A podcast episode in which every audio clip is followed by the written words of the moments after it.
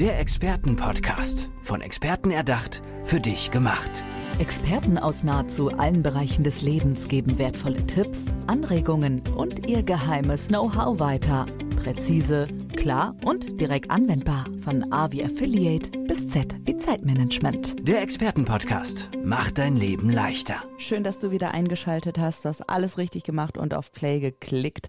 Und ähm, herzlich willkommen zum einen im Expertenpodcast und auf der anderen Seite, wenn du sonst bei Sonja auf dem Kanal unterwegs bist, herzlich willkommen auch zur Leicht und Satt. Es ist eine liebevolle Übernahme sozusagen äh, des Leicht und Satt Podcasts von Sonja Tusch, denn heute ist was ganz Besonderes. Wir wollen Sonja ganz persönlich kennenlernen. Und natürlich ist sie mit dabei. Sonja, hi, schön, dass du da bist. Hallo, danke, dass ich hier sein darf. Vielleicht sollte ich noch kurz sagen, wie ich heiße. Mein Name ist Andrea, weil die, deine Zuhörerinnen und Zuhörer wissen ja gar nicht, wer da jetzt am Start ist.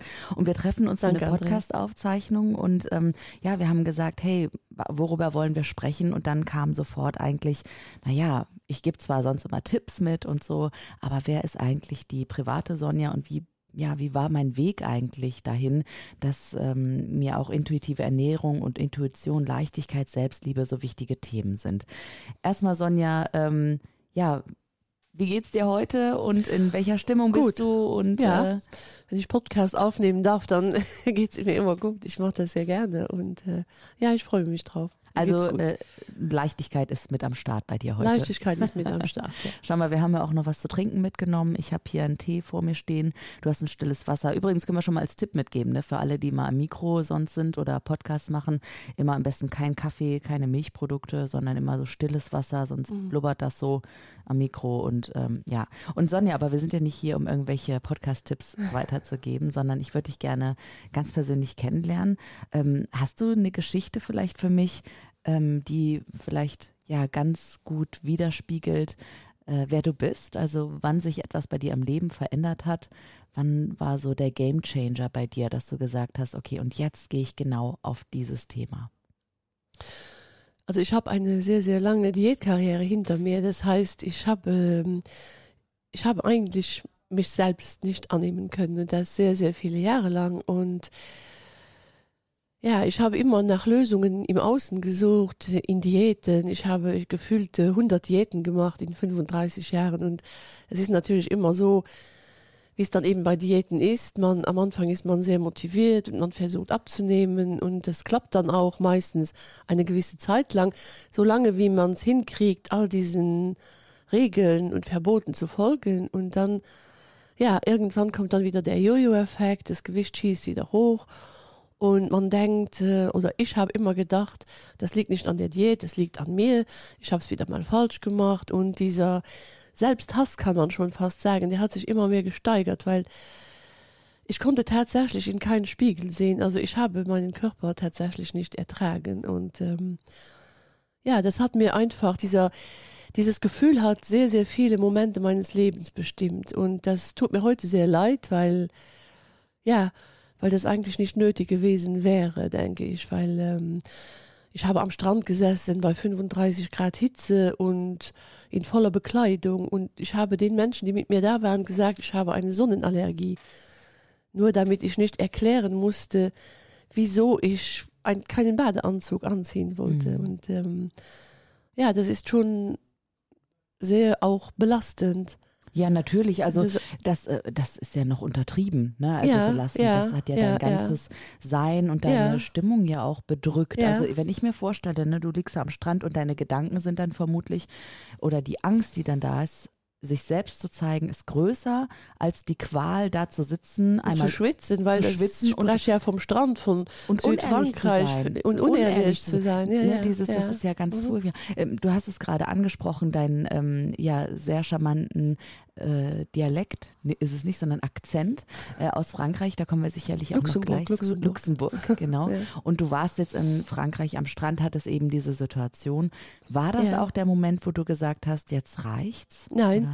nein, nein, das habe ich durchgezogen und zwar jahrzehntelang. Und ähm, der Game Changer kam eigentlich erst in dem Moment, ich habe äh, 2018 einen sehr sch schweren Schicksalsschlag erlebt. Das heißt, äh, mein Sohn wurde bei einem Autounfall, also er kam ums Leben bei einem Autounfall. Und ähm, ich hatte natürlich in dem Augenblick nicht mehr die Kraft, so weiterzumachen wie bisher, weil ich habe immer mhm. so diesen Aktivismus betrieben, das heißt wieder Diäten und überarbeiten. Ich bin eigentlich, wenn ich jetzt so sage, wenn ich jetzt zurücksehe, dann sehe ich eigentlich sehr klar vor mir, dass ich von mir selbst weggelaufen bin.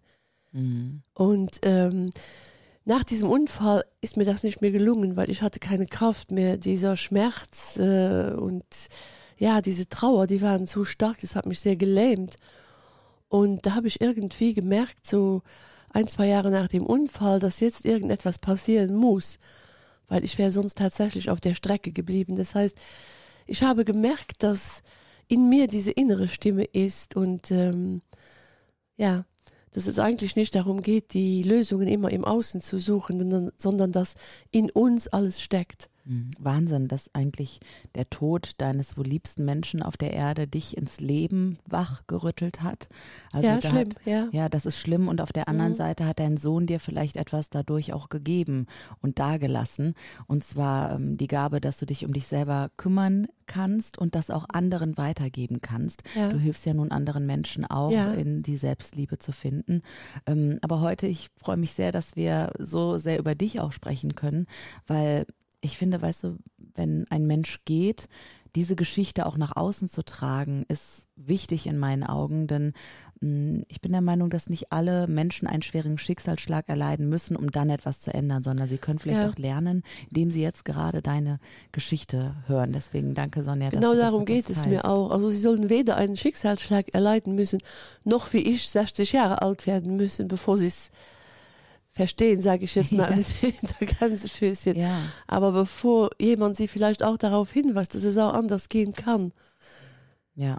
Und dass das, das ist nicht, ja, dass es auch anders geht. Man muss nicht am Strand im Badeanzug äh, im, im, in voller Bekleidung sitzen. Und es gibt viele andere Geschichten dazu, die ich erlebt habe. Und alle diese Geschichten muss niemand erleben. Aber warum hast du dich so versteckt? Also wieso, weil das ist ja ein, eine Art von Verstecken, eine Fassade ja. aufrechterhalten. Ja, genau. Konntest du herausfinden, wieso das war? Ich meine, ich stelle mir das furchtbar vor. Als wenn man den ganzen Tag im Kostüm ja. oder so rumlaufen ja. müsste und was aufsetzen müsste, weil man ja eigentlich gar nicht glücklich ist.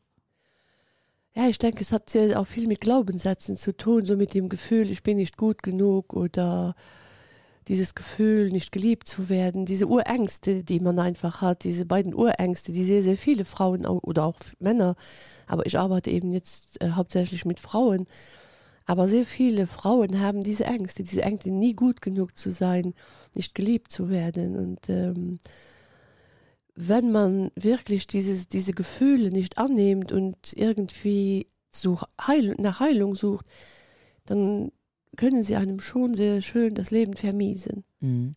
Ähm, hast du denn, weil, weißt du, es ist ja so mh, mm, viel gelernt, Glaubenssätze, das ist ja immer, wir lernen ja in den ersten sechs Jahren unseres Lebens sehr, sehr, sehr, sehr viel, auch Muster und Dynamiken innerhalb der Familie, die sich, wie manche Psychologinnen und Psychologen sagen, immer wiederholen in unserem Leben. Mhm. Und ähm, auch wenn man das aufarbeitet, kann vielleicht eine Art von Schuld aufkommen oder auch, dass man sagt, ja, meine Eltern haben das nicht richtig gemacht, ja toll, jetzt bin ich so. Ähm, in, inwiefern hat Schuld und Vergebung bei dir vielleicht auch in deiner Lebensgeschichte eine Rolle gespielt? Ähm, ja, auch, auch sehr viel. Also ich habe eigentlich nie die Schuld bei anderen gesucht, aber ich habe diese Sätze, die ich auch oft gehört habe, so, wieso trägt sie eine Brille? Ich kenne niemanden in der Familie, der eine Brille trägt. Äh, oh. Ich erinnere mich tatsächlich, meine Mutter, sie hat es ja wohl nicht schlecht gemeint, aber jedes Mal, ich höre diesen Satz immer wieder, so immer wenn sie mich dann gesehen hat oder sie hat mich irgendjemandem vorgestellt, dann hieß es immer, ja, ich weiß auch nicht, wieso, die, wieso sie eine Brille tragen muss. Bei mir in der Familie hatte niemand äh, und ich habe dann diese Brille auch immer so gesehen als etwas, was man eigentlich nicht haben sollte, was mhm. auch wir sprechen jetzt von 1960 bin ich geboren, das heißt, als ich zur Schule ging, das war ja dann 68 69 da waren Brille nicht wie heute, das waren keine modischen Accessoires, das war etwas ganz schreckliches und meine war sehr dick. Und dann haben sie mir auch noch auf einer Seite das Auge zugeklebt, damit irgendwie ah. ja das, das andere Auge sich dann besser entwickelt. Und mhm ich erinnere mich sehr gut daran, wie mich das auch geprägt hat, weil die Kinder mich dann auch gemobbt haben. ich war die einzige in der ganzen Schule mit so einer dicken Brille und ja, ich denke, dass solche Erfahrungen, auch wenn man sie mit unbewusst mitnimmt, aber man nimmt sie mit Mhm. und man muss irgendwann sich diesen diesen Dingen stellen. Man muss diese Ängste oder diese Gefühle irgendwann ähm, man muss ihnen Raum lassen, Mhm. damit man sie spürt und damit sie auch einfach dann weggeben, we- weggehen können.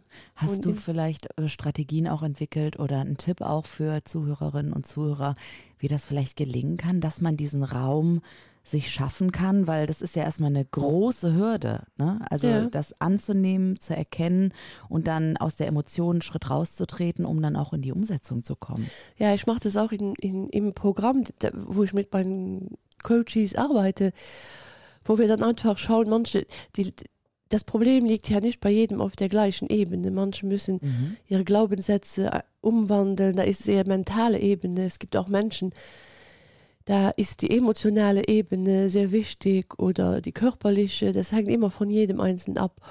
Und ähm, es gibt auch Menschen, die tatsächlich sehr, sehr viel Schlimmes auch in ihrer Kindheit erlebt haben. Und da möchte ich auch ganz klar sagen, dass ich es auch als meine Aufgabe in dem Augenblick sehe, diese Menschen weiterzuleiten zu Therapeuten, um diese Ängste dann wirklich mit denen zu verarbeiten, um wirklich Therapie zu machen, wobei ich sie dann in meinem Coaching immer noch begleiten kann zur Therapie, parallel zur Therapie mit ihnen arbeiten kann. Ach, wie wunderschön. Okay, das heißt, ihr könnt nochmal die Therapie sozusagen gemeinsam besprechen. Ja, wir können dann nochmal die Therapie Ja. besprechen oder auch einfach begleitend Sachen machen, die die Therapie noch unterstützen. Mm, super. Und Ähm, das äh, finde ich sehr, ja, sehr kraftvoll dann auch. Erzähl mir gerne mal ähm, von den Menschen, äh, mit denen du zusammenarbeitest. Natürlich ohne Namen zu nennen Ja, und klar. so, ne? aber äh, das ist ja Logo. Aber ähm, welche Themen sind da bei dir präsent? Welche Themen beackert ihr sozusagen und wie geht's den Menschen? Also bei den Menschen, die zu mir kommen, ist es ähm, fast bei allen so, dass sie ähnliche Probleme haben wie die, die ich gehabt habe. Also es gibt immer diese Glaubenssätze, es gibt immer das Gefühl, nicht gut genug zu sein. Und das ist ein Gefühl, das, wenn man erst einmal beginnt, darüber zu sprechen, denn ich habe ja damals auch nie mit jemandem darüber gesprochen. Ich habe einfach gesagt, ich habe eine Sonnenallergie oder irgendetwas. Ich habe ja nie gesagt, ich finde mich so schrecklich, ich will mich jetzt nicht hier zeigen. Und viele Menschen haben das Gefühl, nicht gut genug zu sein. Sehr, sehr viele Frauen vergleichen sich dauernd mit anderen Frauen, finden sich dann schlecht oder nicht so gut wie andere Frauen oder nicht so schön oder was auch immer.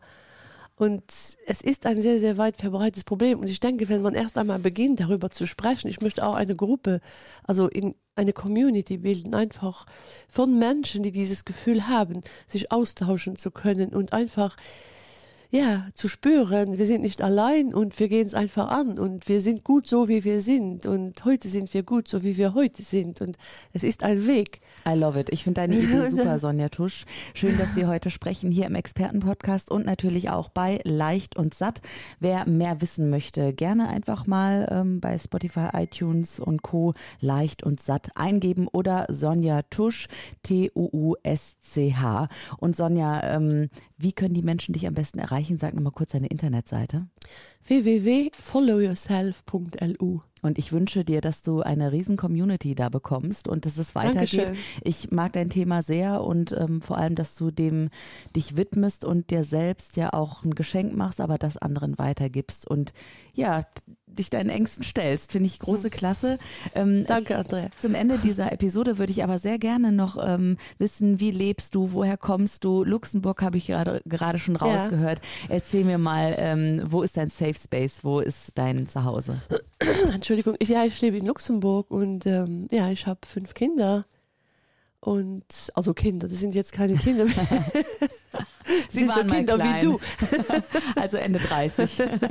Ja. Gilles wäre jetzt Ende 30 die- und dann 33 und so weiter bis 22. Also schon eine große Spanne. Mhm. Ja.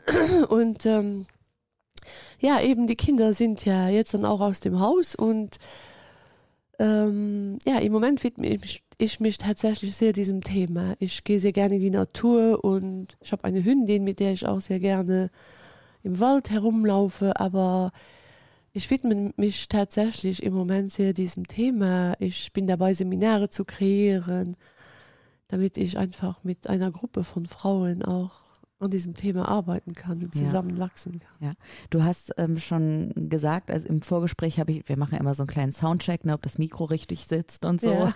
Haben dabei nochmal einen Schluck Tee genommen und so, du einen Schluck Wasser und ähm, dabei hast du mir erzählt, dass du am liebsten auch raus in die Natur gehst, ja. das genießt und auch Lesen äh, ein Hobby ja. von dir ist. Ja, ich lese sehr, sehr gerne. Ähm, hast du vielleicht, ein, oder was liest du gerade? Hast du einen Buchtipp oder so? Weil ich tausche mich, ich liebe auch, ich fresse Gerade habe ich mir das neue Buch gekauft von Isabella Lendi, ich weiß nicht, mhm. ähm, Violetta heißt es. Ich habe es auch noch nicht gelesen, aber ah, es soll okay. sehr gut sein. Bist neugierig drauf ja, sozusagen. Neugierig drauf, ja. ja. Bist du eine, die ähm, ein Buch von vorne bis hinten durchliest oder fängst du mit der letzten Seite an oder legst es auch mal weg und liest dann ein paar das Monate hängt vom weiter? Buch ab. Das hängt mhm. vom Buch ab. Also ein Roman lese ich immer nur gern, wenn ich auch Zeit habe, das von vorne bis hinten durchzulesen. Ja. Ich bin da auch nicht die allerschnellste. Ja, ja. Ich lese Romane nie so queer. Mhm. Aber andere Bücher, wenn ich dann Sachbücher oder dann, dann schaue ich schon mal die Kapitel, was ist in den verschiedenen Kapiteln und dann suche ich mir das Kapitel aus, was mir jetzt gerade was bringt und ähm, mhm. Ja, aber wenn es mich dann packt, dann lese ich es dann auch gerne mal von vorne nach hinten. So. Ja, du hast jetzt auch schon sehr viel Wissen dir angeeignet rund um deine Expertise.